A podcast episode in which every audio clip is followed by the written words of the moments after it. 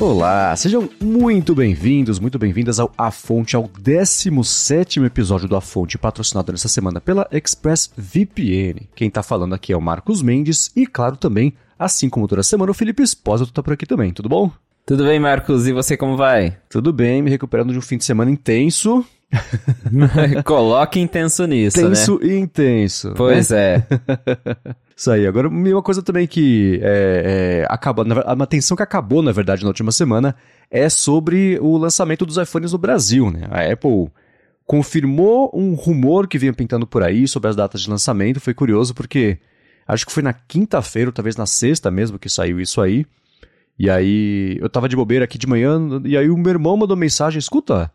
Eu acho que não saiu em lugar nenhum ainda, mas a Apple confirmou no site lá os preços. O preço não, né? O, as datas de pré-venda e lançamento dá uma espiada. E foi verdade, né? E tinha saído só lá, então fiquei sabendo pelo meu irmão, furo de notícia, que a Apple confirmou, né? Agora, claro, todo mundo já sabe, ou pelo menos já foi noticiado por aí, as datas de pré-venda e lançamento, né? Isso, eles fizeram uma confirmação meio silenciosa, foi na sexta-feira de manhã, aí a galera foi abrir o site da Apple, igual seu irmão, e viu lá que estava confirmado o lançamento do iPhone 14 no Brasil, agora em outubro. Então, depois de vários rumores, a gente já tinha falado sobre a homologação na Anatel e tudo mais. Então, agora é oficial, a Apple confirmou na sexta-feira de manhã que o iPhone 14 chega ao Brasil no dia 7 de outubro, nessa sexta-feira. Então agora começa a pré-venda e aí a distribuição mesmo para as lojas e quando os aparelhos começam a ser entregues para quem comprou vai rolar no dia 14 de outubro, na semana seguinte. Então agora já está oficial, já é confirmado, a gente já tinha falado sobre a homologação da Anatel.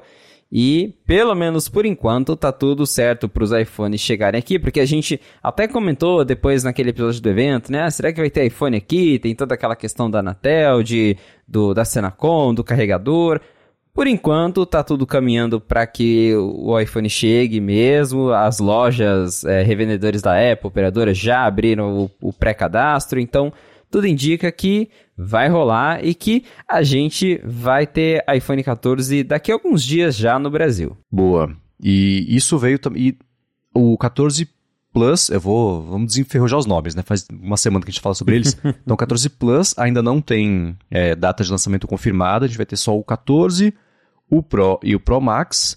E no dia da pré-venda aqui desses iPhones no Brasil, lá fora começa a venda mesmo dessa versão do, do 14 Plus, né? Então, a gente pode, sei lá, chutar que lá para metade de novembro deva chegar aqui também no Brasil esse modelo, né? É, exatamente. Esse ano a Apple fez uma estratégia um tanto diferente. Até a gente comentou sobre o Apple Watch que do nada apareceu na loja semana passada. Aí na sexta-feira o Apple Watch Ultra também apareceu na loja assim do nada.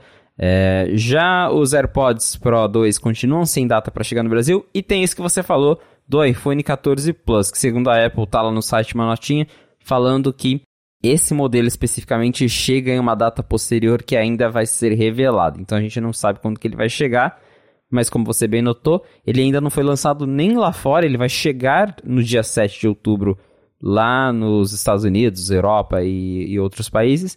Então possivelmente daqui umas, acredito que até novembro a gente já tenha também o 14 Plus aqui no Brasil. Mas por enquanto pra gente, só vai dar para comprar o iPhone 14, 14 Pro e 14 Pro Max. Boa. E independente de comprar aqui ou lá fora, você tem um modelo escolhido já que você vai comprar? Eu pretendo ir no 14 Pro Max uhum. de 256 GB roxo. Boa. Agora vamos ver se vai ter disponibilidade, porque o lançamento do iPhone 13 no Brasil ano passado foi bem conturbado. A galera reclamou, eu fui atrás, não tinha unidade, a Apple disponibilizou poucos modelos e muita gente mesmo ali é, tentando reservar na pré-venda, ficou sem o modelo que queria, teve que pegar o de outra cor, de outro armazenamento. Então, vamos torcer para que esse ano a coisa seja mais tranquila. É, eu acho que a dica que dá pra gente dar é o seguinte: especialmente se você quer o modelo roxo e com os armazenamentos mais baixos, ou seja, que são os modelos menos absurdamente caros, agiliza, né?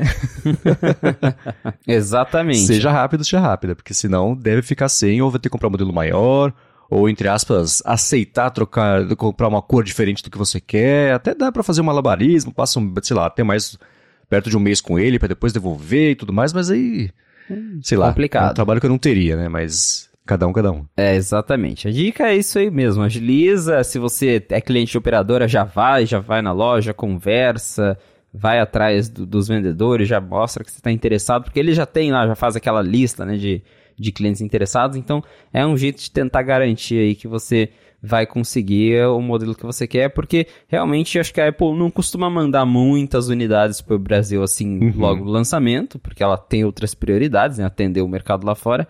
Então, pelo menos ano passado foi um pouquinho complicado. Vamos ver se esse ano a coisa melhora ou se realmente a galera vai ter dificuldade de achar o, o modelo que quer. Boa. Bom, vamos lá, vamos começar com os follow-ups aqui sobre o que pintou na semana passada, nessa última semana, na verdade. E o Thiago Ferraz mandou pra gente uns tweets falando que ele estava se sentindo porque ele estava em Nova York na semana passada, comprou os AirPods Pro 2 e pegou na mão também o Apple Watch Ultra e falou que ouvindo o último episódio do podcast, já sabia como é que era tudo, né? Então ele já estava ali por dentro, ouvindo nossas impressões já com, com conhecimento de causa, né?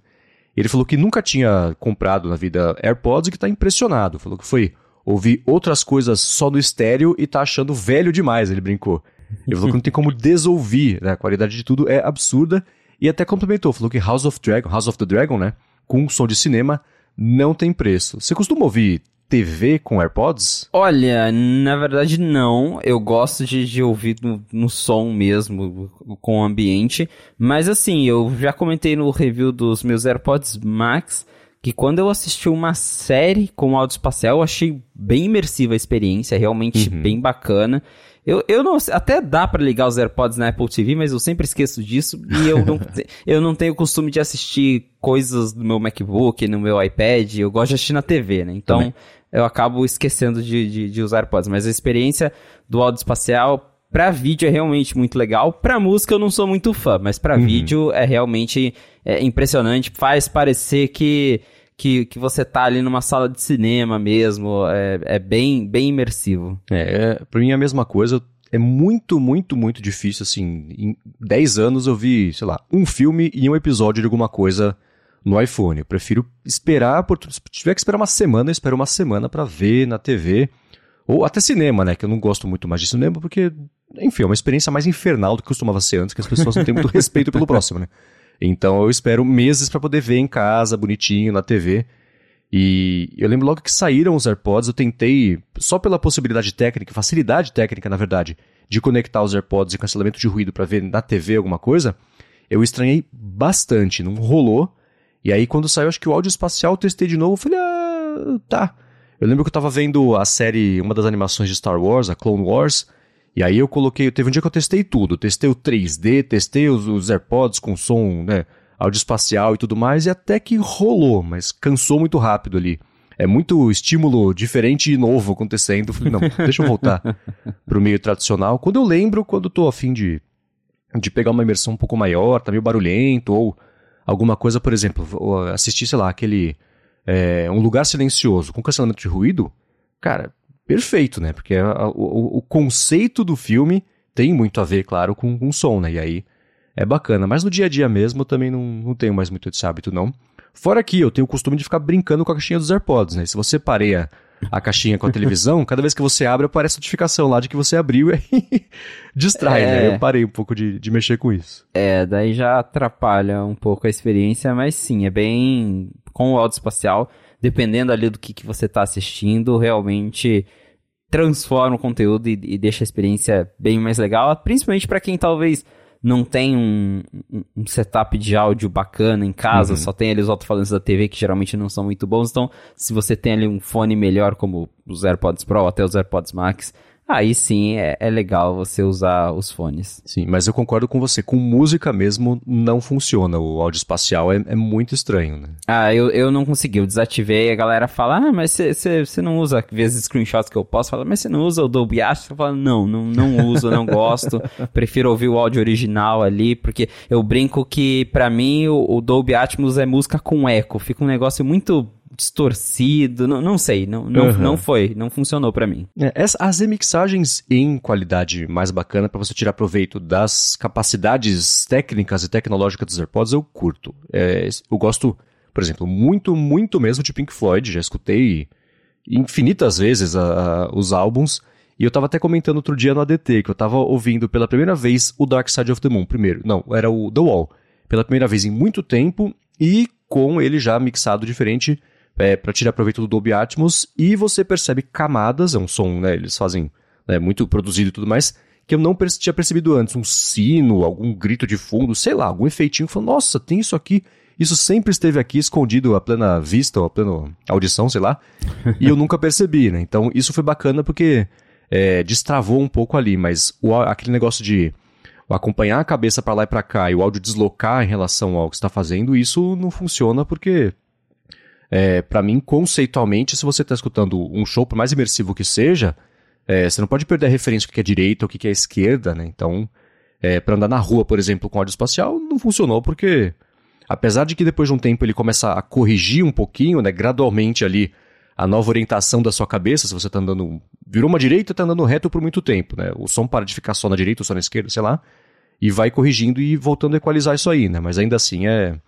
Eu acho que tira da experiência imersiva de ouvir música ao invés de acrescentar. É, isso que você falou da mixagem é bem verdade, porque na prática, é, algumas mixagens são realmente boas em Dolby Atmos, mas você também tem músicas que, sei lá, a pessoa que cuida da música só apertou um botão Dolby uhum. Atmos e aí lançou e aí fica aquela porcaria. Então é, é, meio que uma loteria, você não sabe qual música que vai ser legal, qual que não vai ser, então acabei desativando e isso também é, de demorar para ele entender para que lado você tá indo, aí você vira, também me incomodava muito, porque eu tava andando, aí você vira, aí o áudio fica só de um lado, aí demora um, um tempinho até ele ajustar e voltar certo. Eu falei, não, chega de, de áudio espacial, chega do Atmos, vou ouvir ali a, a música tradicional e, e é isso mesmo. Boa. E um outro feedback que a gente recebeu foi o do Paulo Branco, que comentou que mexeu já no, no FIFA novo e viu como é que é o esquema lá do Ted Lasso. E ele disse que no jogo, no, no modo de jogo mais popular, que é o Ultimate Team, para agora só tem a, a, opção de você personalizar o estádio e colocar o emblema do EFC Richmond. Por outro lado, no modo carreira, você consegue escolher já o Ted Lasso como treinador e escolher o, o time mesmo como o AFC Richmond para poder jogar e fazer lá o modo carreira, que é divertido, né? Olha só, relato bacana. Então realmente já está disponível, né? Já dá para pra galera aí mais ou menos aproveitar um pouquinho do, do Ted Lasso em, fora do, do universo da Apple, como a gente tinha comentado. E, e, um detalhe interessante é a gente ter, tá falando de Ted Lasso no FIFA e é um jogo que não está disponível para nenhuma plataforma da é, Apple, né? né? Pois é. Então, se você quiser, você vai ter que ter um PC, um PlayStation, um Xbox, mas não funciona no Mac, no, no, na Apple TV, por exemplo. Uhum. Então, fica, fica aí essa, essa observação. É, né? Talvez até tenha um jeito de desses serviços de nuvem, de você jogar a partir de qualquer lugar, pelo, em última instância pelo navegador para conseguir acessar lá, mas ainda assim é maior ginástica para para isso, né? Mas excelente observação, né? é, com certeza. Acho que dá até dá para jogar na nuvem, mas a experiência não, não é lá como você ter o jogo nativo mesmo. Quem sabe, né? Fica aí, dona Apple, a, a dica. Traga uhum. o jogo para para suas plataformas, né? Seria até um, um, grande plus, sei lá, para um Apple Arcade, que eu duvido, mas ter um, um FIFA né, dentro dele. É isso aí. E também o que pintou de, na verdade, voltando aqui a, a falar sobre o lance da Apple TV, é que, na verdade, voltando não, né, que a gente tá falando de Ted Lasso, mas estava brincando agora falando sobre o, o lance do fone de ouvido, ela começou a temporada de confirmações de novas temporadas das séries de lá, né? Ted Lasso não entrou nessa lista, como a gente comentou acho que na semana passada, que tá meio complicado de passar régua ali nessa nova temporada, mas tem já a data de estreia das temporadas de Mythic Quest, Little America, Slow Horses e aquele do Mosquito Coast também. Alguma dessas séries te empolgou? Você costuma acompanhar? Eu assisti Little America. Uhum.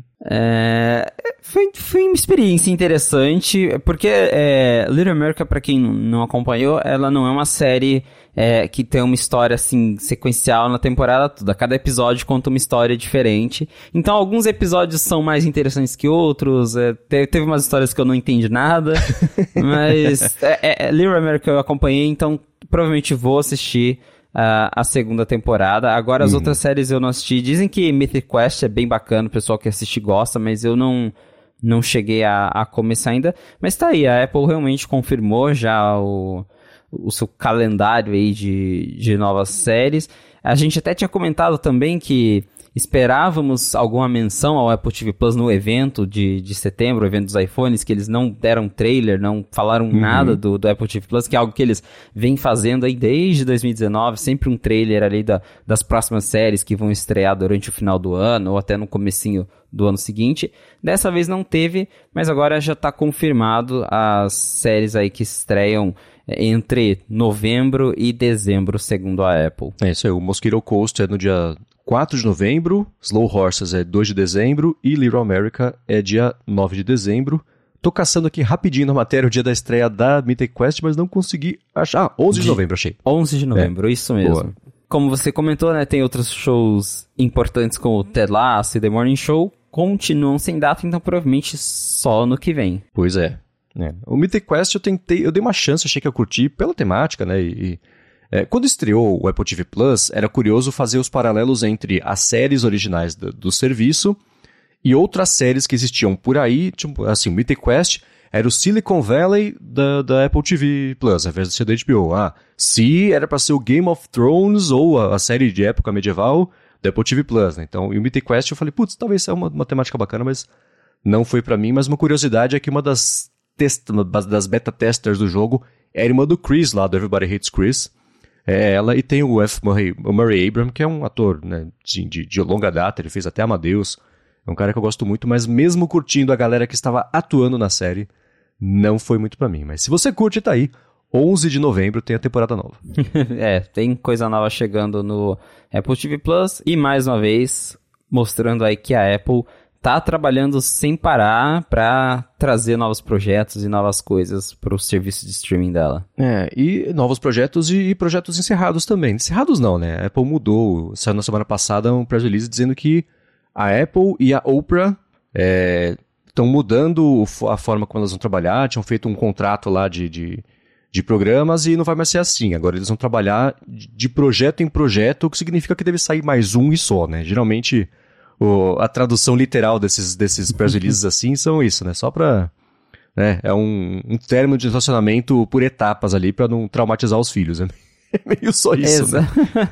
é, exatamente. É tipo a, a saída do, do, quando algum executivo importante sai da Apple. Ele não tá saindo, ele tá virando um Apple Fellow, eles vão trabalhar juntos. Mas é aquela que a gente sabe que, que tá acabando. Então a Apple soltou esse release falando que eles vão continuar trabalhando com a Oprah, mas de um jeito mais separado, ou seja, né, tá, tá acabando o contrato, não foi renovado o contrato que eles tinham, porque quando o Apple TV Plus foi anunciado, eles levaram a Oprah lá no palco e falaram que ela ia fazer vários projetos com a Apple e agora eles né, estão basicamente confirmando que eles não vão mais ter esse contrato, que pode ser que eventualmente trabalhem juntos, mas que não, tá, ela não tem mais um compromisso com a Apple, porque ela já produziu ali e, e trabalhou na produção de bastante coisa para o Apple TV Plus também para outras coisas, é, outros serviços da Apple. Acho que ela tem é, curadoria no Apple Books e tem várias coisas aí com, com a Apple, não só relacionado ao TV Plus.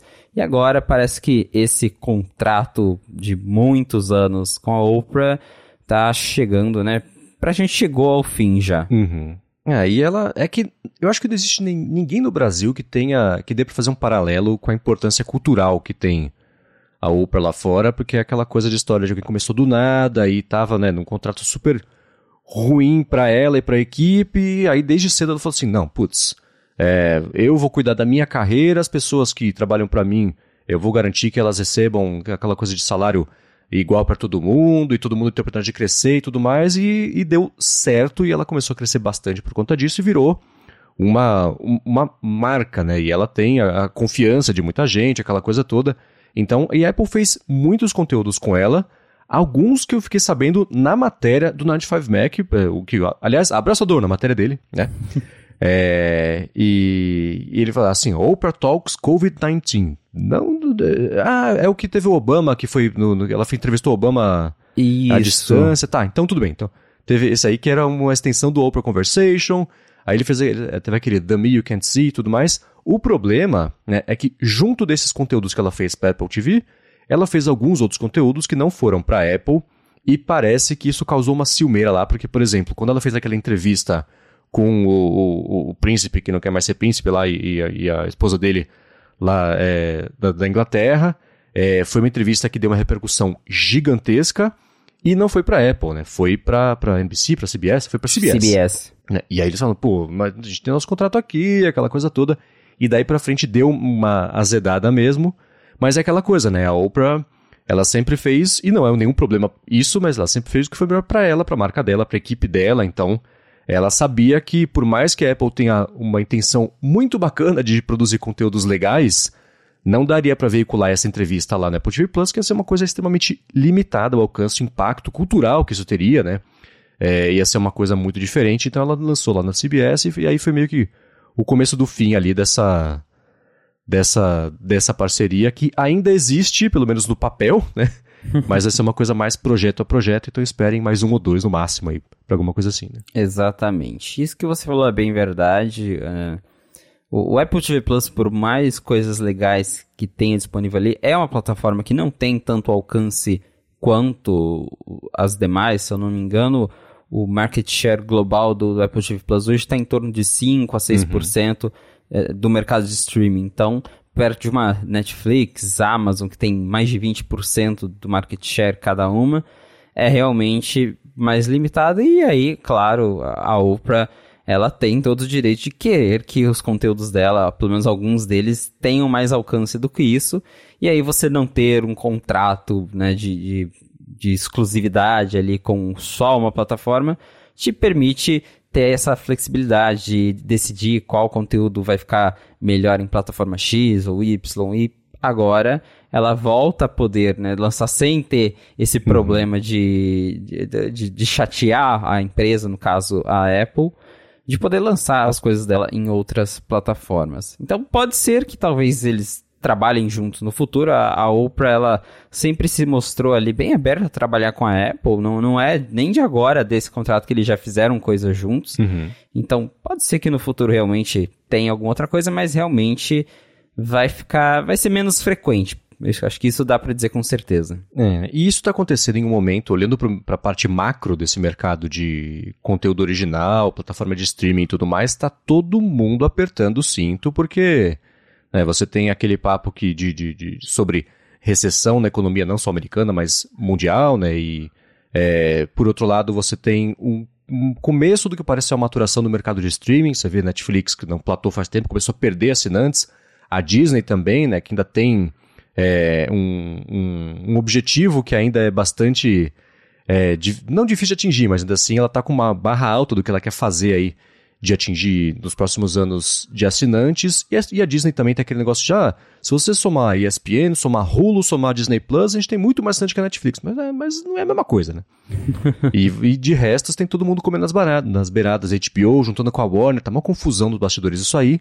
E o, o que está acontecendo é que você tem muita plataforma que estava investindo horrores e os tubos, a Amazon, né, a própria Amazon, que é um, um negócio perfeito que não tem obrigação de dar lucro, nada do que ela faz de iniciativa complementar, que não seja parte de varejo. Então, né, estreou agora aí o, o a série que é, foi a série mais cara já feita até hoje por episódio, então ela está no outro planeta, né?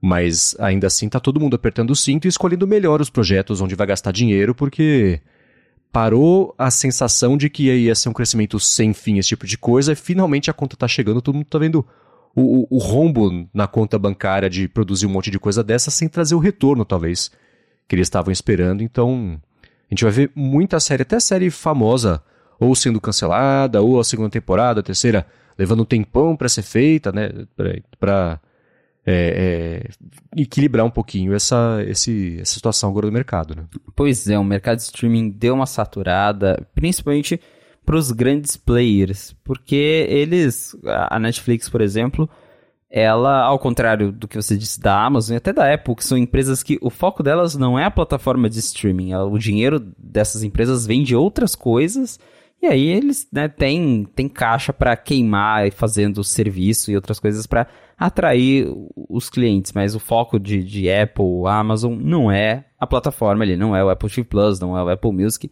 Já a Netflix, por exemplo, não. É, é uma empresa que vive do streaming, assim como uhum. a, a, Disney vive de vender filme e série. Então, para essas empresas, o mercado saturar é realmente complicado. A gente está vendo aí a Netflix tentando de todo jeito é, conseguir manter a receita, então eles aumentaram a mensalidade no mundo inteiro, eles estão criando plano com anúncios, eles estão dando jeito de bloquear que as pessoas compartilhem senha, porque isso é muito comum e eles dizem que isso afeta muito a receita deles. Disney também já está anunciando plano com propaganda. Então, é, é, esses, essas plataformas que não, não são ali só mais um produto de uma empresa, mas sim a, a coisa principal, né, a, a, essência da empresa, realmente estão sofrendo bastante com essa saturação. E a tendência que a gente vem vendo, pelo menos por enquanto, é que Netflix e, e até a, a Amazon um pouco, que são as maiores hoje, que elas percam um pouco de assinantes, porque a galera tá também saturada de tanto conteúdo. É tanta uhum. plataforma, tanta assinatura, que as pessoas agora estão começando a falar: não, vou, vou, filtrar, vou assinar só esse aqui.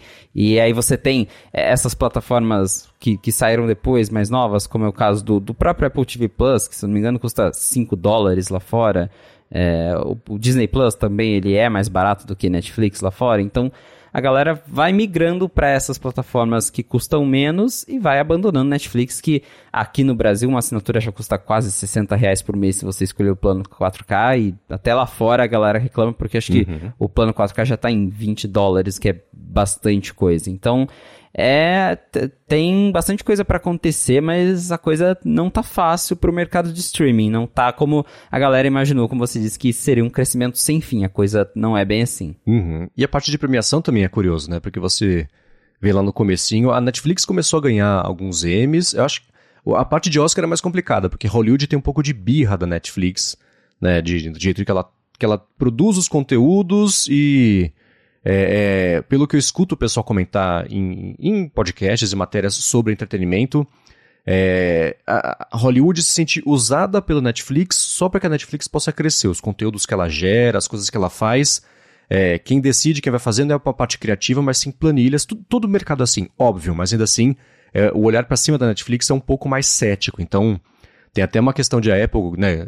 Primeira vez que concorreu ao Oscar de melhor filme, já ganhou, e a Netflix está um tempão aí tentando e para ela sempre foi mais difícil e, e, a especulação da galera desse mercado é que vai seguir sendo difícil para ela.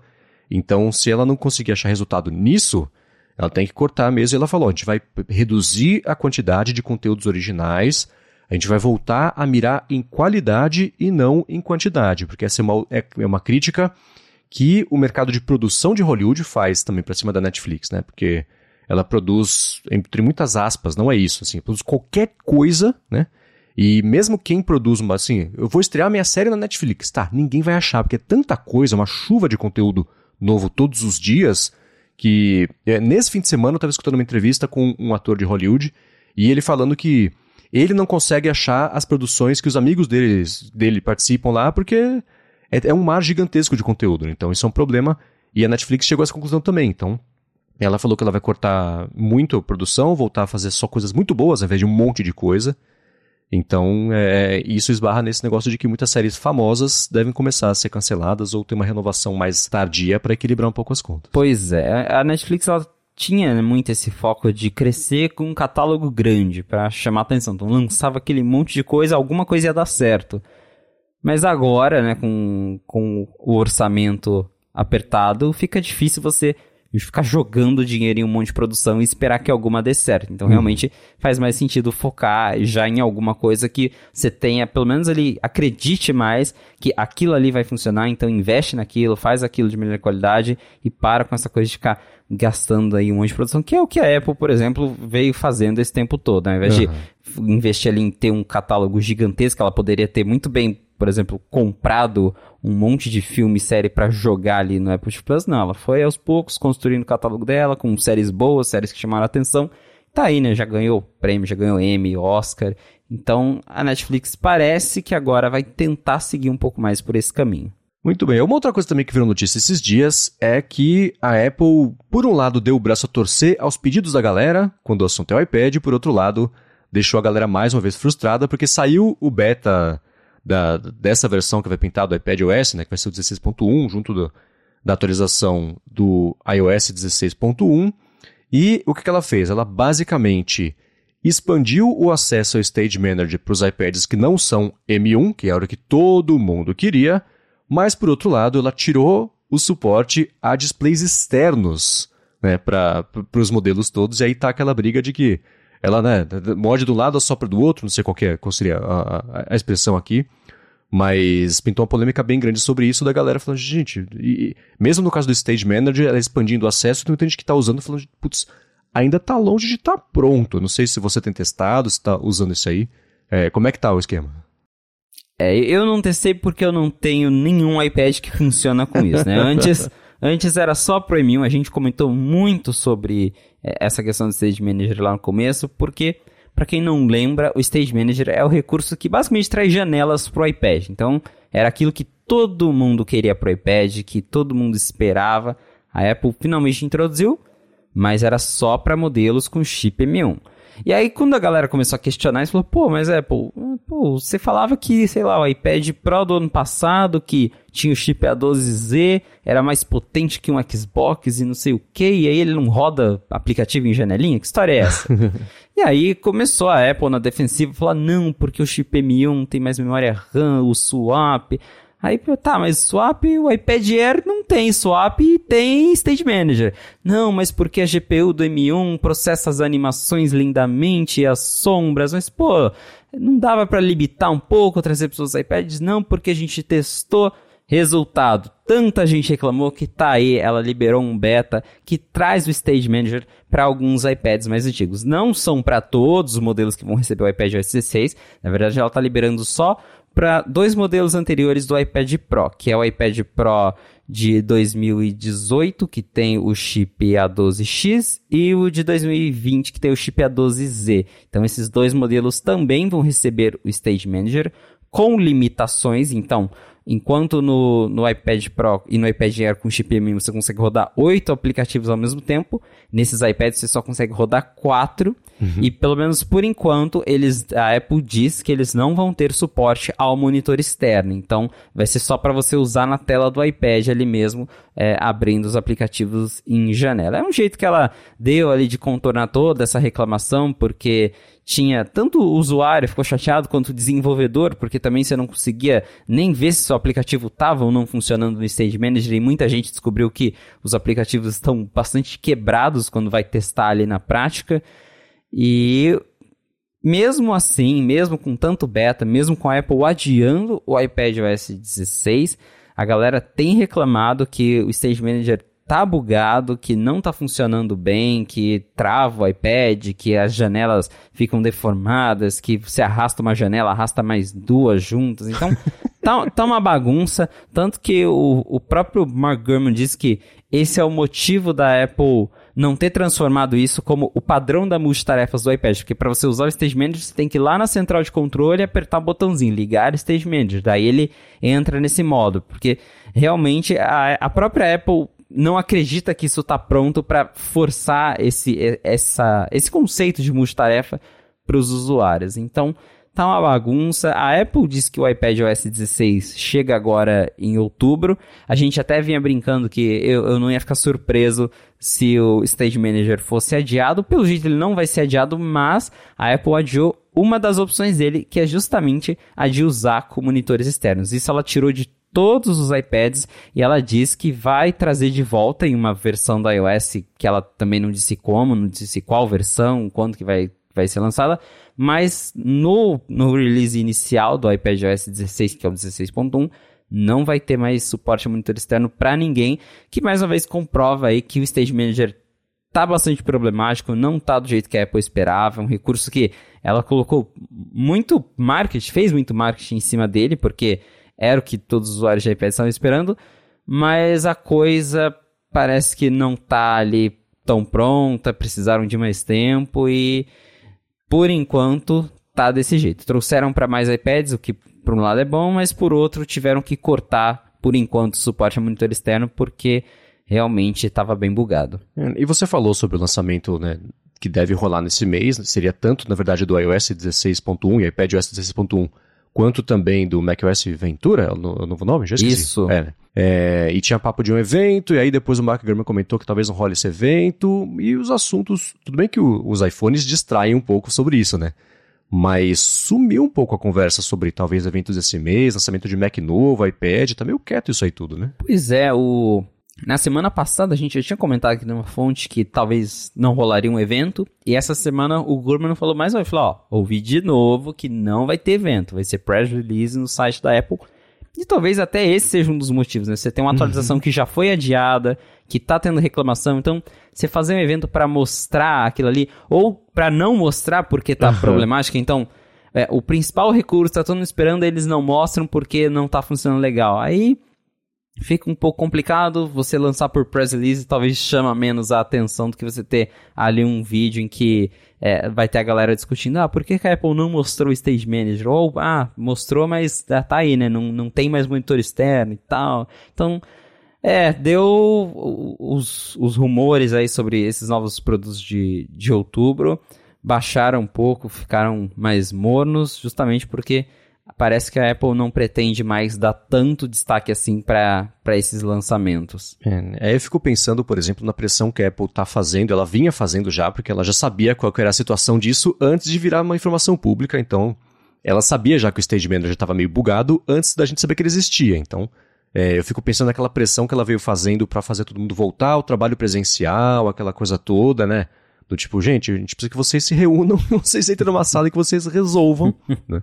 Tudo bem que esse não é o único jeito de resolver problemas, a gente sabe disso no, a gente comenta sobre trabalho remoto presencial, a diferença e vantagens e desvantagens bastante no área de trabalho, mas ainda assim, é, é, eu fico pensando se parte disso é ela tentando evitar justamente o que a gente está vendo que está acontecendo, porque não podemos esquecer, né? Essa é basicamente a única função realmente nova do iPad OS 16, né? Então, lançar isso ou sem ou pela metade é um problemão, né? Exatamente. Até a gente sempre brincou que o, o iPad OS 16 para outros iPads só tem como novidade o aplicativo de tempo. Porque você fica ali procurando, procurando, procurando o que mudou e não acha.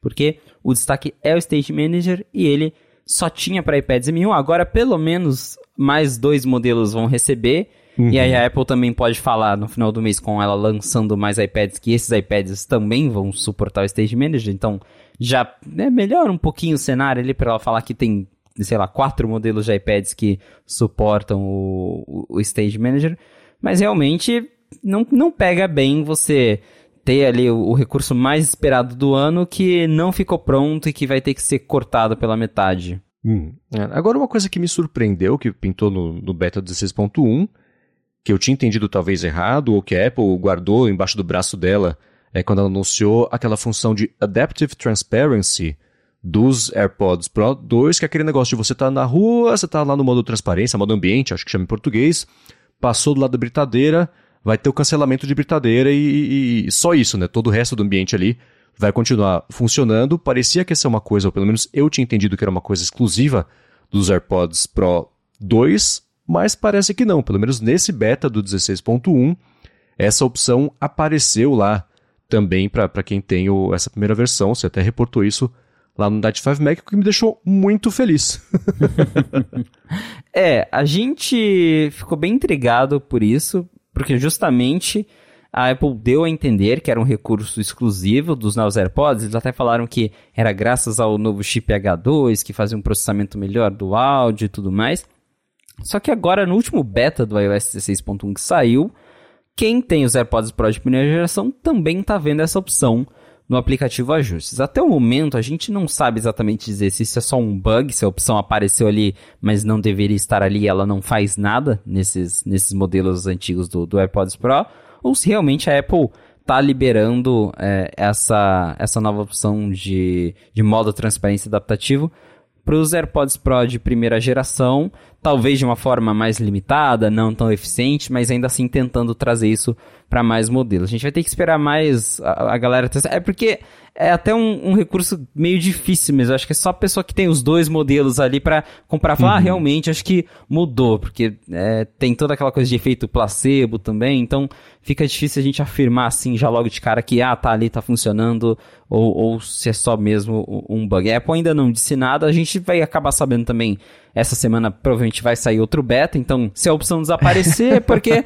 talvez era só um bug, se continuar ali, aí pode ser que realmente a Apple teve a intenção de trazer isso para os AirPods Pro, o que às vezes acontece. Por exemplo, aquele scan de orelha que você consegue fazer ali com com, com o iPhone agora para é, treinar o áudio espacial. Eles mostraram isso no evento ali como parte do, do, dos AirPods Pro 2, mas é um recurso que vai estar disponível para outros modelos também. Uhum. A Apple fez isso inclusive com o Apple Watch, que eles mostraram na, na Keynote que o Apple Watch Ultra ia ter um novo aplicativo de bússola, que ia ter é, ali novas opções, e por fim, aquele aplicativo foi liberado para todo mundo que tem é, um Apple Watch que suporta o WatchOS 9, não foi um recurso exclusivo do Ultra. Uhum. Então, pode ser que seja o caso, que ela mostrou mais uma vez um recurso para os AirPods Pro novos, mas que também vai funcionar com os antigos. Mas a gente vai ter que esperar aí mais um pouco para ver os testes comparativos ou ver, como eu disse, se a Apple vai tirar essa opção no próximo beta. É, né? Quando eu vi a notícia, eu bati o olho e pensei, ah, é um bug. Mas aí eu vi me convencendo na última semana, talvez porque eu não queria gastar muito dinheiro,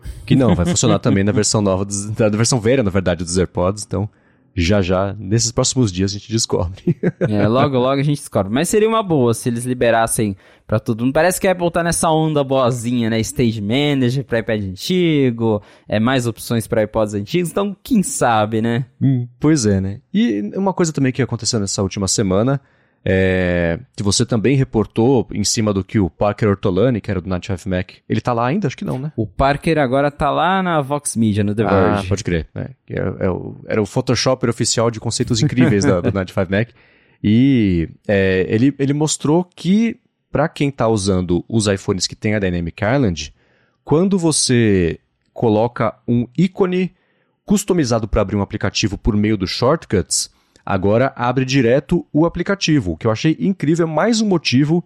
Se assim, se eu tivesse em cima do muro para comprar os novos iPhones, isso me faria comprar, porque eu acho muito bacana a ideia de você ter os ícones customizados de aplicativos por meio dos shortcuts, que é basicamente assim, você cria um shortcut que fala assim, ó, quando tocar nesse ícone aqui, você define qualquer foto que você queira, qualquer ícone que você queira, abra o Instagram, sei lá. O problema é que hoje em dia o que acontece? Eu toco no aplicativo, né? Aí ele abre os shortcuts, aí roda o shortcut de abrir o Instagram e abre o Instagram. Né? Você faz um, um pedágio maior, uma volta, ele fica dançando na sua frente o, o iPhone. É, para mim, pelo menos, é uma coisa que incomodou a ponto de eu não usar essa, essa ideia, essa funcionalidade. Mas o Parker Arturani mostrou que você tocando ali no ícone, aparece só na Dynamic Island é, é esse processo do shortcut rolando, mas na tela mesmo ali principal abre direto já o, o aplicativo que você pediu para abrir, o que aí sim é bacana, né?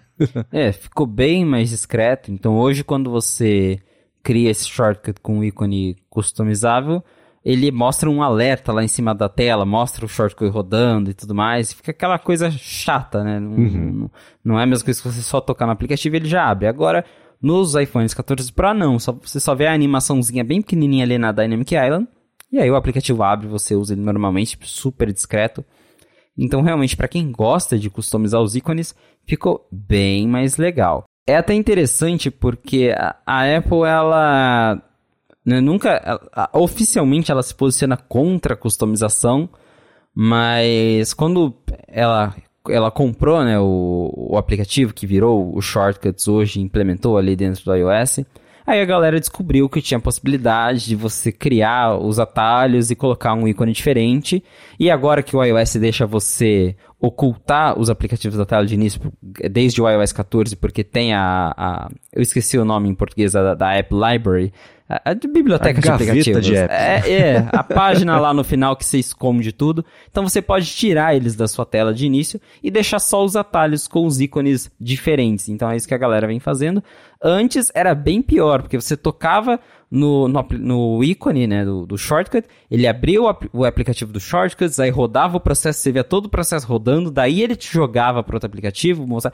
Era horrível. Uhum. Com uma atualização que veio depois, eles deixaram um pouco menos pior, porque daí você tocava, ele ia direto pro aplicativo, só que ficava, você viu o banner em cima da tela, que é assim até hoje, rodando ali o processo, só que em, não em tela cheia, mas ainda assim não é aquele processo discreto. Agora, pelo menos com o 14 Pro, essa coisa mudou um pouco e quem sabe com isso, um dia até talvez seja um sinal de que a Apple tá pensando em realmente deixar as pessoas mudarem os ícones do iOS, porque é algo que oficialmente nunca foi. É, até ela tem uma API para que os desenvolvedores deixem é, as pessoas trocar os ícones, mas daí é para ícones que o próprio desenvolvedor deixou lá já pré-programado dentro do aplicativo. Mas você não consegue trocar assim tão livremente. Mas parece que, né, considerando as opções que ela tem dado ultimamente, mudou a tela de bloqueio, colocou widgets, deu a opção pra galera pôr a porcentagem da bateria, parece que aos pouquinhos a Apple tá, tá deixando a galera personalizar o iPhone, né? Uhum. É, essa parte toda de mostrar a notificação e você tocar no shortcut, e eu, lembro, eu nem lembrava que tinha evoluído isso a ponto de você tocar ali no ícone customizado, ele abrir já o que você quisesse só com o banner ali em cima né, a notificação do shortcut, só isso rolou. Dá para entender por questão de segurança, porque é, a gente sempre pensa nessas funcionalidades com o, o, nosso nível de instrução sobre o que está acontecendo, a gente entende toda essa parte, mas eu, eu vou chutar aqui que 50% mais um das pessoas que usam iPhone estão mais sujeitas a ter algum problema de segurança e coisa assim, ou instalar uma coisa sem saber. Então, sei lá, é, aqui é para acontecer assim, né? Imagina que a pessoa, ó, toca nesse botão aqui, você vai baixar um shortcut que customiza esse, esse, esse, esse app, inclusive o seu do banco. Mas tá pronto, tá feito estrago se isso for uma coisa maliciosa. Então, você informar a pessoa o que está acontecendo a cada etapa de um atalho, alguma coisa automatizada, faz sentido olhando desse ponto, né? Mas a gente que, que né, é, sabe o que está fazendo, acaba sendo, não vou falar prejudicado, mas a experiência não fica tão bacana quanto a gente gostaria que ela fosse por causa disso. E no fundo, no fundo, no fundo, quem usa Android e está escutando isso aqui fala, gente, nossa, quanto tempo, né, que vocês estão querendo um launcher e não existe até hoje? É, é, pois é, né? Então, é, essa gambiarra da gambiarra da gambiarra para dar para permitir que a gente faça isso é uma coisa que todo mundo que tem essa intenção de customizar sempre quis e pelo menos agora, nessa versão agora com o com a Dynamic Island está um pouco mais próximo desse comportamento que a gente quer, que é só a gente poder customizar o ícone para abrir ali. E tem uma questão também de que a Apple não quer, por exemplo, né, que você customize, que os aplicativos diretamente tenham suporte a você colocar qualquer foto como um ícone de aplicativo, porque isso abre caminho para aparecerem prints de iPhones com coisas que a Apple não quer ver na tela do iPhone, né? Então, ela não quer que fique famoso na tela do iPhone, né? Então, é, é, tem um pouco disso aí também, então ela sempre controlou muito esse tipo de customização, porque ela quer sempre que a tela de um iPhone pareça a tela de um iPhone, que você bata o olho e saiba disso, porque é, valor de marca tá, tá embutido aí, né? Então, tem muitas variáveis né, para impedir que isso aconteça, até dá para entender tudo isso, mas que a gente queria, a gente queria. Agora, pelo menos o mais próximo disso a gente consegue com a Dynamic Island, com a existência dela, na verdade, que pula essa etapa de, da, da, da notificação gigante aparecer na tela, né? é, exatamente. Continua sendo uma gambiarra, mas agora tá mais discreto, fica mais legalzinho para quem gosta desse tipo de personalização. Muito bem, ó, seguindo com os assuntos que pintaram nesses últimos dias, eu vou falar sobre uma entrevista, a gente pode comentar que o Tim Cook deu, e é curioso ver sempre que ele fala com alguma coisa relacionada ao Facebook, é sempre com um pouco mais de veneno do que está acostumado a ver ali o Tim Cook fazer, a gente pode comentar sobre essa entrevista que ele deu, mas antes disso, vou tirar um minuto do episódio para agradecer a ExpressVPN que está mais uma vez patrocinando o A Fonte. A ExpressVPN é o serviço, claro, de VPN que oferece duas grandes vantagens que são você poder navegar de um jeito mais seguro em conexões Wi-Fi, porque você consegue navegar de uma forma totalmente criptografada e também te abre possibilidades de você poder explorar a internet mais a fundo, ao contrário do que algumas plataformas, especialmente de streaming, permitem que aconteça, e eu tenho feito isso, vou comentar já já. A parte de segurança é que se você se conecta a Wi-Fi especialmente públicos, você coloca os seus dados em risco porque é, o fato de não estar criptografado abre caminho para o dado ser interceptado, vendido. A gente sabe que é um mercado muito rentável esse tipo de interceptação e venda de dados, e com o ExpressVPN isso não acontece porque quando você se conecta pela VPN, passa pelos servidores deles, eles criptografam os dados, então mesmo que alguém intercepte esses dados, é só uma caixinha fechada, impenetrável, invisível ali. Ninguém consegue utilizar ou, ou dar um uso para esses dados, porque não sabe nem o que, que tem ali. Então isso é muito bacana, porque você navega criptografado e sem perder velocidade. A velocidade é estável, é bacana, o que é muito bom para quem usa VPN sabe que isso sempre foi um desafio técnico. A ExpressVPN investe muito para que a velocidade não seja afetada.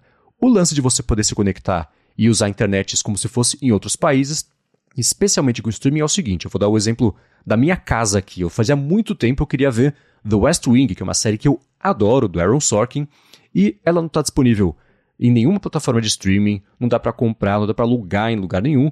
E aí eu, eu pô, eu falo toda semana da ExpressVPN que eles oferecem essa possibilidade, né, de me conectar, por exemplo, ah, tô servidor do HBO Max, tô nos Estados Unidos. Eu testei e funcionou. Então, eu tô conseguindo, eu vejo agora, tô vendo, já faz uma semana do West Wing, usando ExpressVPN, falando lá para HBO Max que tô vindo nos Estados Unidos e pronto, tô conseguindo acessar porque tem conteúdos que só tem lá. E não é só HBO Max, Netflix é a mesma coisa, YouTube a mesma coisa. Várias plataformas de streaming também têm esse, esses conteúdos que são limitados dependendo da região. E não é só Estados Unidos, são mais de 100 países que eles oferecem esse tipo de suporte para você se conectar e navegar de forma segura. E o contrário também, se você estiver lá fora, quiser acessar um conteúdo que só tem aqui no Brasil, você liga a VPN, coloca lá que, tá, que a conexão tem que passar pelo Brasil e pronto, está destravado esse conteúdo esse acesso. A parte mais bacana disso tudo é que você que escuta aqui o A Fonte tem um desconto para a contratação do plano anual de 3 meses. Então você entra no expressvpn.com/afonte. Você tem 30 dias, na verdade, antes de tudo isso, para navegar, para experimentar. E aí, na contratação do plano anual, você tem um desconto de 3 meses para usar a internet do modo mais seguro e usar também a internet do modo mais amplo do que você está acostumado. Então, uma última vez, entra lá para conhecer melhor. expressvpn.com/afonte. Muito obrigado, ExpressVPN, pelo patrocínio mais uma vez do podcast e pelo apoio também, claro, a toda Gigahertz. Valeu, ExpressVPN. Vamos lá. Tim Cook deu uma entrevista falando, né, a, a notícia foi... Tim Cook diz: Eu acho que as pessoas comuns, né, vamos falar que os muggles que a gente comenta lá no, no ADT, nem sabem dizer exatamente o que, que significa o metaverso. Ele, ele deu essa entrevista, ele falou sobre isso ele tá fazendo um tour né, na Europa ali, o, na, o Tour Europa 2022. Né? Tirou foto com o elenco lá do Ted Lasso, aquela coisa toda. E deu uma entrevista para um, um, veículo chamado Bright e disse que uma da, ele já vem criticando algumas iniciativas faz tempo do Facebook, sempre que isso, claro, amarra também com o conceito de privacidade da Apple, ou uma iniciativa parecida que a Apple esteja fazendo com os benefícios que a Apple oferece de privacidade e tudo mais. E ele fez essa crítica aí a, a a forma, não só como. Ele, ele, não falou sobre o Facebook, né? Mas disse basicamente que ninguém. A galera não sabe exatamente o que significa o metaverso, e o contraponto disso é claro que na Apple, quem usa as coisas da Apple, sabe o que significa você ter acesso a tecnologias imersivas que são de fato úteis, ao invés de você fazer uma, uma reunião ali, uma videoconferência com seis pessoas sem pernas em volta de uma mesa toda poligonal, né? pois é, os executivos da Apple, eles adoram criticar o Facebook sempre que eles podem, então não é nenhuma surpresa. Ele não menciona diretamente, mas a gente sabe que, que foi uma cutucada, porque quem vem falando tanto de metaverso ultimamente, que mudou de nome para destacar isso, é a Meta, né? É, é o Facebook, a empresa do Mark Zuckerberg. Então, o Tim Cook falar isso, que ah, ninguém sabe o que é metaverso, é, foi uma cutucada. E de fato, é uma palavra que, ao mesmo tempo em que ficou na moda, porque todo mundo fala de metaverso, aí você vai, tá, mas o que, que é o metaverso? E é realmente um conceito que é, tem muita gente que não sabe, que, que ouve falar do metaverso, mas não sabe exatamente o que, que é, o que, que significa, e, e, enfim. Então ele não está totalmente errado, apesar de estar ali cutucando é, de novo o, o Facebook e o Zuckerberg ao mesmo tempo em que a Apple, de certa forma, vem trabalhando em um dispositivo que, né, no conceito aí do metaverso, teoricamente é um dispositivo de metaverso. A gente sabe que eles estão projetando um headset de realidade mista, de realidade virtual, realidade aumentada, e que ah, com isso as pessoas também vão ter uma experiência imersiva e tudo mais. Quando eu vi essa, essa reportagem da entrevista do Tim Cook, eu lembrei de uma reportagem dele, se eu não me engano, foi em 2013, um ano antes do, do Apple Watch existir, que ele falava que perguntaram para ele de dispositivos vestíveis, aí ele falou tipo, ah, eu uso essa pulseirinha da Nike aqui, que ela é bem legal para monitorar atividades físicas, porque os, os relógios inteligentes que existem hoje, eles tentam fazer de tudo e não fazem nada direito e, e deu uma cutucada ali na época em outros aparelhos que já existiam, e aí, um ano depois, a Apple foi lá e trouxe o Apple Watch, que é um relógio que faz de tudo, só que na concepção da Apple, claro, esse faz tudo direito. Então, uhum. também já senti essa cutucada já nesse sentido. Tipo, ah, o que tem hoje metaverso não é legal, mas a gente vai, logo, logo vai apresentar uma coisa aí que, que vai mudar esse conceito. Então, é, é algo para ficar de olho, né? A gente tem já vários rumores que a Apple vem trabalhando nisso há muito tempo e que deve supostamente chegar no começo de 2023. Mas sempre é curioso ver os executivos da Apple cutucando a, a concorrência e nesse caso a concorrência é o, de certa forma, é concorrência, é o Zuckerberg. Uhum. E uma coisa também que ele falou foi até como conceitualmente ele não acredita nessa ideia de que o metaverso é um lugar para você viver a sua vida paralela digital, uma extensão da sua vida como uma coisa digital, assim como foi lá, foi em 2013 na verdade isso aí, que o Tim Cook deu entrevista lá no All Things Digital, All Things D, que era o, o, o, o evento lá, foi para Kara Swisher e o Otto Mosberg, e aí, falando do pulso, ele falou, ele falou, eu lembro assim, ele falou, the wrist is interesting, né? O pulso é uma coisa interessante. Então aí a gente já sabia exatamente é, para onde isso ia apontar, né? Que não soubesse como é que ia ser o Apple Watch, ele, ele confirmou que a Apple vinha trabalhando nisso. E, e nessa entrevista, ele falou que é, o, o, ele comentou que é uma coisa bacana para você poder né, ficar lá imerso e tudo mais e pode ser usado de um jeito bacana. Ele falou, mas eu não acho que você vai querer viver a sua vida inteira desse jeito. Realidade virtual é para períodos limitados de tempo ali, é, mas não um jeito de, de, você se comunicar muito bacana. Então ele falou, não sou contra, mas não é assim que eu tô olhando para isso.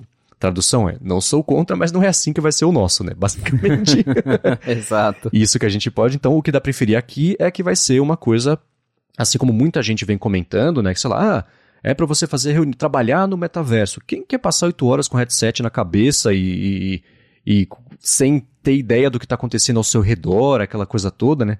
Então, daí para ter essa ideia de que, no caso da Apple, pelo menos, o que ela planeja fazer é uma coisa para você usar em períodos mais curtos de tempo, assim como é, na verdade, o Apple Watch, né? Se você for pensar, você, claro que você não vai usar um headset por meio segundo e tira da cabeça, mas ainda assim, é mais próximo de você usar um, um relógio do que do iPhone, por exemplo, é, em, em, em, tempos, aí, em períodos de, de uso. Né? Então, tá aí a dica do que ele deu, do que a gente pode esperar da parte imersiva da Apple nos próximos meses, anos, enfim, né? tecnologia que ela quer que, que, que ela vem fazendo. Exato. E até no iOS, a Apple já vem dando destaque a aquele recurso que você consegue controlar o tempo de uso do, do, celular. Então, hoje você consegue controlar quanto tempo você pode usar cada aplicativo por categoria, para o celular ele bloquear certos aplicativos em determinados horários. Então, provavelmente isso vai ter, então, considerando aí a fala do Tim Cook, esse recurso de tempo de uso vai ter aí bastante importância dentro do, do headset, imagino que vai estar presente, que eles vão incentivar os usuários, de certa forma, a usar isso, a, a se controlarem, a limitar para não ficar aquela coisa de você trabalhar oito horas usando o headset. É isso aí. Eu estou bem curioso. É, eu já estive mais empolgado com iniciativas imersivas, já usei é, algumas delas usei lá o. Como é que chama lá o da Microsoft? O HoloLens da Microsoft. HoloLens. Que eu achei muito bacana. Comprei a ideia imediatamente quando coloquei lá, o dispositivo na cabeça, apesar de quando você usa. Pelo menos a primeira versão que eu usei era uma cara de protótipo 100%. Né? Era um campo de visão super pequeno, tinha todos os problemas. Problema não, as limitações técnicas que a gente que gosta de tecnologia sabe que é só uma questão de tempo até que elas sejam resolvidas. Então era um potencial muito grande ali que eu estava usando na cabeça, né? Mas aí depois o, o, PlayStation VR também, divertido, mas você vê, né? Até agora não saiu a segunda versão, tá para ir, sair agora a segunda versão, que a Sony espera vender tipo 2 milhões de unidades, o que não é exatamente uma coisa gigantesca, mas ainda assim já é suficiente para manter um, um, negócio vivo, né? Então, é, a gente vê essas coisas é, todas acontecendo meio ao mesmo tempo, e o fato do Tim Cook ter escolhido falar sobre isso numa entrevista é a principal dica que a gente não é nem sobre o que ele está falando, né? Não é nem o, nem o conteúdo, mas o assunto. Ele falou sobre isso. Por quê? Tem motivo, óbvio, né? Então, ele acho que agora a Apple está pronta para voltar a aquecer essa conversa sem que seja só o milésimo aplicativo que você usa o iPhone para aplicar um negócio 3D em cima da mesa. Né? Então, eu acho que ele está direcionando a conversa para essa direção porque o plano da Apple é exatamente esse. Né? Então, deve em breve a gente ver novidades a respeito disso. Com sorte, não um press release, né? Com sorte, não são press release, exatamente. De novo, só para refrescar os rumores, tudo indica que, pelo menos com base nos analistas, que a gente deve ter um evento aí no primeiro semestre de 2023. Tem gente que fala que vai ser em janeiro, fevereiro, tem gente que fala que vai ser mais perto da WWDC, mas que ali no primeiro semestre vai ter alguma coisa para Apple anunciar o, o tal headset. Então, Provavelmente vamos ter bastante rumores e novidades sobre isso nos próximos meses. Muito bem, tô empolgado para isso aí. Eu sei que o Bruno Casemiro do ADT também tá empolgado, que já faz anos que ele né, é o, o, ele, vai, ele vai comprar a unidade 01 do, do headset, tenho certeza. Com certeza. Uma hora ele vai acertar no bola de cristal. Né? Exatamente. Agora, uma outra coisa que virou, vinha virando notícia nas últimas semanas e pintou um, mais informação a respeito disso é sobre a demanda pelos diferentes modelos de iPhones, claro, os que foram lançados, os três dos quatro que foram lançados, né? E como a Apple tá. Eu não sei, é, é, é, é difícil falar sobre isso sem pensar na interpretação que estão dando, né? Mas algumas pessoas falam, não, a Apple. A, a, a, essência foi pega de surpresa e está tendo que cortar correndo os pedidos de fabricação do iPhone para poder concentrar mais no iPhone 14 Pro e Pro Max, está vendendo muito mais do que ele esperava. É, tem uma diferença entre isso e já existia um planejamento para você lançar, ver qual vai ser a demanda e fazer uma correção ali é, de, de, de, de, negócio mesmo, né? Mais do que você ter sido pego de surpresa aí. Mas basicamente o que rolou nessa última semana, depois que o Ming Chi Kuo falou sobre como a Apple estava cortando a produção do iPhone 14 Pro e intensificando, aliás, cortando a produção do iPhone 14 e intensificando a dos modelos Pro, o Ross Young, que é um analista do mercado de, de displays, falou que a Apple cortou em 38% os, os pedidos de fabricação das telas do iPhone 14 versus a, a, os pedidos nessa mesma época do ano do iPhone 13. Então, é, tá, é, é, um corte significativo nessa comparação ano sobre ano. Tudo bem que o contexto é bem diferente. Ano passado era um mini versus nesse ano um modelo maior ainda do que o normal, considerando também que o maior ainda não foi lançado, né? Ele vai ser lançado é, agora na, na, semana que vem lá fora, e sabe-se lá quando aqui no Brasil, deve ser mês que vem e tudo mais, e que a produção do, do modelo iPhone 14 Pro Max segue forte, segue firme, aparentemente esse é o modelo que está com maior demanda. Não chega a ser uma surpresa exatamente, a gente até veio comentando sobre isso aqui, mas agora a gente está começando a ver, acho que vazamentos ou, ou é, reportagens com números que dão para a gente uma precisão maior sobre o que está acontecendo, né? Exatamente. É o que a gente já havia comentado. Até um certo ponto é normal ter esse ajuste, porque naturalmente a empresa vai começar as vendas e ela vai sentir ali na prática o que está vendendo mais. Então, vamos fabricar mais desse. Está vendendo menos, vamos fabricar menos desse. Natural. Mas agora que a gente tem números, aí a gente já consegue ter uma outra percepção do que está acontecendo. É, então, uma redução aí de 38% não é um número tão pequeno. Uhum. Claro que os fatores são diversos. A gente está falando de um iPhone que não teve tanta novidade assim, que é o 14 normal, ele é um 13 requentado, a gente já falou isso várias vezes, então isso naturalmente chama menos atenção. Quem tem o 13 provavelmente não vai querer atualizar para o 14. O 13, pelo menos, também não era lá uma grande atualização, mas ainda teve o chip novo, teve algumas coisas novas, o Note ficou menor, então até teve uma galera que né, trocou do 12 para o 13 Agora o 14 é uma atualização bem menos significativa, chama menos atenção, vende menos. Segunda questão, o iPhone 14 Plus, que é a, a, grande novidade da linha intermediária, entre aspas, da Apple, que não está disponível ainda em lugar nenhum, né? já vai lançar agora no dia 7, mas até então ele não está sendo vendido, e isso com certeza também afeta as vendas. Você tem um aparelho que atrasa, você né, perde vendas, porque mesmo que já tenha pré-venda e tudo mais, muita gente gosta de ir na loja, ainda mais por se tratar de um modelo que é novo, entre aspas, então a galera vai querer ir ver, quer ver o tamanho pessoalmente. E ah, talvez só agora com o lançamento que os números mudem. Tem o que a gente já falou também de lançar em outros mercados, mercados estratégicos, como aqui no Brasil, que talvez os modelos menos caros sejam os que vão vender mais. Então, até o final do ano tem chão, tem muita coisa para acontecer, mas por enquanto o que a gente está vendo é que realmente parece que a Apple tinha uma expectativa de vender mais iPhones 14 normais, não os modelos Pro, porque esses aparentemente estão vendendo bem, principalmente uhum. o 14 Pro Max, e que essas expectativas não, não foram atendidas. Tanto que a Bloomberg soltou uma reportagem também aí na, durante a semana passada de que a Apple estava pedindo para para as fornecedoras, para as fábricas acelerarem a produção do iPhone 14 e aí ela foi lá recentemente e falou, ó, cancela isso aí, a gente não vai acelerar nada não. É, segundo a reportagem, a Apple tinha pedido para aumentar a produção em ao menos 6 milhões de unidades a mais do que ela já tinha pedido anteriormente do, do iPhone 14. E essa demanda não foi atendida e aí ela cancelou então os planos de, de acelerar a produção e aí vai ficar no que ela já tinha previsto antes. Então, é, realmente acho que está rolando uma demanda um pouco menor que o esperado. Talvez não seja tanta coisa assim, talvez seja de novo influenciado pela, pela questão do iPhone 14 Plus, que ainda não está disponível.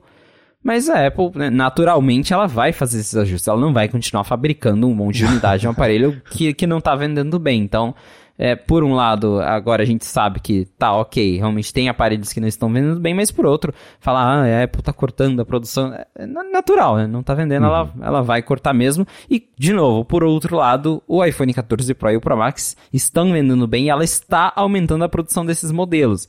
E aí até é, algumas pessoas podem comentar, tipo, ah, tá vendo, a Apple vai perder, agora vai perder dinheiro, agora sim a Apple tá vendo. Só que tá, eles estão perdendo no 14 e estão empurrando a galera a comprar 14 Pro, que é mais caro, que vai dar mais dinheiro, mais lucro para eles. Então, assim, será que a Apple está perdendo mesmo? Tem que ter isso em mente. É, eu tô dando uma espiada aqui nessa matéria que tá aqui na descrição do 95 Mac falando sobre essa notícia do Ross Young. Eu tô dando uma espiada na comparação entre a, a não a demanda, mas os pedidos de fabricação de telas que a Apple tem com os fornecedores do, da série do iPhone 13 com o iPhone 14. Proporcionalmente, se você pegar os modelos Pro e Pro Max, tá, tá, tá assim, quase exatamente igual em milhões de unidades. Né? Se você é, considerar que nesse ano é, tem um pedido maior de fabricação, são quase 10 milhões ali de iPhones que ela pediu para fazer a mais na comparação com os iPhones da, da série 13. Se você pegar o Pro e Pro Max, tá, tá igual, é proporcional. A diferença está justamente nos modelos, né, no, que seria nesse ano o 14 normal e o 14 Plus, versus lá atrás o 13 normal e o Mini. É, se você dividir em, em, quatro blocos, né, os quatro aparelhos, a, a, série normal, então o modelo de base e o iPhone Mini, o iPhone Mini era tipo um, um, um quinto da, da, da, da comparação com o iPhone normal. Nesse ano não, tá bem dividido, é quase assim 25%, 25%, 25%, 25%. Tá muito bem dividido, o que me faz é, é, crer que a Apple já sabia que ia ser uma demanda parecida com essa e que ela encontrou o mix perfeito, exato, para você ter, dividir a demanda entre os quatro modelos. Ela sabe que é, vai ter um número parecido de pessoas que vai se interessar pelo Pro, pelo Pro Max, pelo Plus e pelo modelo normal. Então, é, a, a, principal diferença que dá para ver do ano passado para esse é que, de fato, o Mini não tinha muita esperança que ele fosse continuar mesmo vivo, porque a demanda dele, é, pelo menos nessa, nessa parte inicial, já tinha sido baixa mesmo. E nesse ano a Apple está com um mix muito mais equilibrado desses quatro modelos e como o, o, o principal é, é, a principal vítima dessa situação nova é justamente o modelo de base, porque agora ele não corresponde a, sei lá, metade das vendas de iPhones, ele corresponde a um quarto. E os outros, cada um dos outros também correspondem a basicamente um quarto, com o destaque do Pro Max, que ele tem um, um pouquinho mais do que os outros três. E no ano passado era justamente o modelo de base que tinha mais do que os outros três, porque o Mini não despertou tanto interesse das pessoas. Então é bem curioso você ver esses dois gráficos lado a lado e comparar os modelos e falar, poxa, tudo isso faz completo sentido, aí dá para ver por que, que a Apple matou o Mini e, enfim, né, porque a Apple insistiu, insistiu não, ela quis colocar esses modelos do jeito que eles são nesse ano. É, exatamente. Ficou mais equilibrado, agora ela, é, tirando ali o Pro Max, que é o que tá um pouquinho acima dos outros, tá, os outros, os demais modelos, né, o Plus, o Pro normal e o iPhone 14, eles têm ali mais ou menos a mesma quantidade de unidades enviadas. E comparado com o 13, que o Mini era ali o, o patinho feio da linha, uhum. que só servia para empurrar a galera para os modelos mais caros. Então, é de, de novo, essa coisa de estar tá reajustando o pedido, de estar tá diminuindo de um lado, aumentando do outro, é completamente normal. Mais uma vez que eu disse, é, talvez ela até venha a vender menos iPhones 14 e 14 Plus, mas está vendendo mais Pro e Pro Max. Então, assim, no final do dia, a Apple está uhum. ganhando muito dinheiro, está ganhando mais dinheiro. É, ela não vai falir porque está vendendo menos iPhone, mas, né, de novo, mais uma vez, não é uma surpresa o fato do 14 estar tá chamando menos atenção. É um aparelho entre aspas, sem graça para quem já tem o 13, e o 14 Pro Max é o que tem mais novidades, é o maior, é o que chama atenção, e é o que a galera vai, pelo menos a galera que gosta né, de ter ali o celular novo do ano, é o que o, pessoal vai comprar. Então, É, a gente agora é só esperar mesmo aí até o final do ano, que provavelmente vão sair mais relatos como esse de números, até agora com base já em lançamentos em mais países, está chegando no Brasil, está chegando em mais lugares. Agora que o modelo Plus vai chegar nas lojas físicas, talvez daí a gente tenha uma mudança nesse número, talvez daí com o pessoal vendo na loja ali, pegando na mão, mais gente se interesse a comprar o Plus. Então vai ser interessante ver esses comparativos até o final do ano para ver se vai se manter é, como está agora, em que os três modelinhos ali estão bem iguais e com o Pro Max bem mais acima, ou se com o lançamento do Plus isso vai mudar um pouquinho até dezembro. Vai ser bem interessante de ver. Mas quanto à é, redução de, de, e corte de produção e aumento de um lado, isso tem todo ano, não é nada assim tão extraordinário, tão é, é chocante como é, as notícias fazem parecer ser. E uma outra notícia que parece que é chocante, mas eu não sei o quanto de fato ela é chocante, a gente pode encerrar o episódio falando sobre isso, é o seguinte. Você acredita, e aí eu já estou entregando o que, que eu acho, né, mas você acredita nessa ideia de que o iPhone 14 Plus ia na verdade se chamar iPhone 14 Max e que a Apple mudou de ideia de última hora e agora ele se chama Plus meio de, de improviso? Olha, eu acho que tem a possibilidade, mas é, vale notar uma coisa que a notícia, né? Vamos, vamos explicar a notícia. É, saiu no, no, no site da Apple que alguém ali vendo os arquivos, né, as fotos que tem no, do, na página do iPhone, na página de especificações, acho que do, do suporte, se eu não me engano, a, hora que você vai salvar o arquivo, ele vem com o nome lá, iPhone, tal, tal. Aí um, uma foto do 14 Plus, quando você tenta salvar o arquivo, ela tá com o nome iPhone 14 Max. Então ele falaram, opa, será que esse nome Apple considerou? Será que não considerou?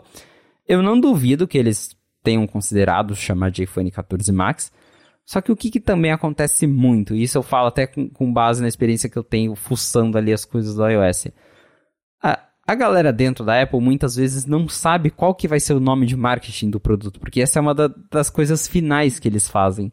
Então, quando eles começam ali a, a trabalhar, a fazer imagem, a fazer ícone, a fazer qualquer coisa, muitas vezes eles não têm o, o nome oficial do que a Apple vai chamar aquilo. Então, por exemplo, o, se você abrir o, os arquivos internos do iOS e for lá na, na, na, na pastinha que tem que fica os wallpapers novos do, dos novos iPhones. É, o, o, wallpaper não está chamado, por exemplo, Deep Purple. Tá é Purple.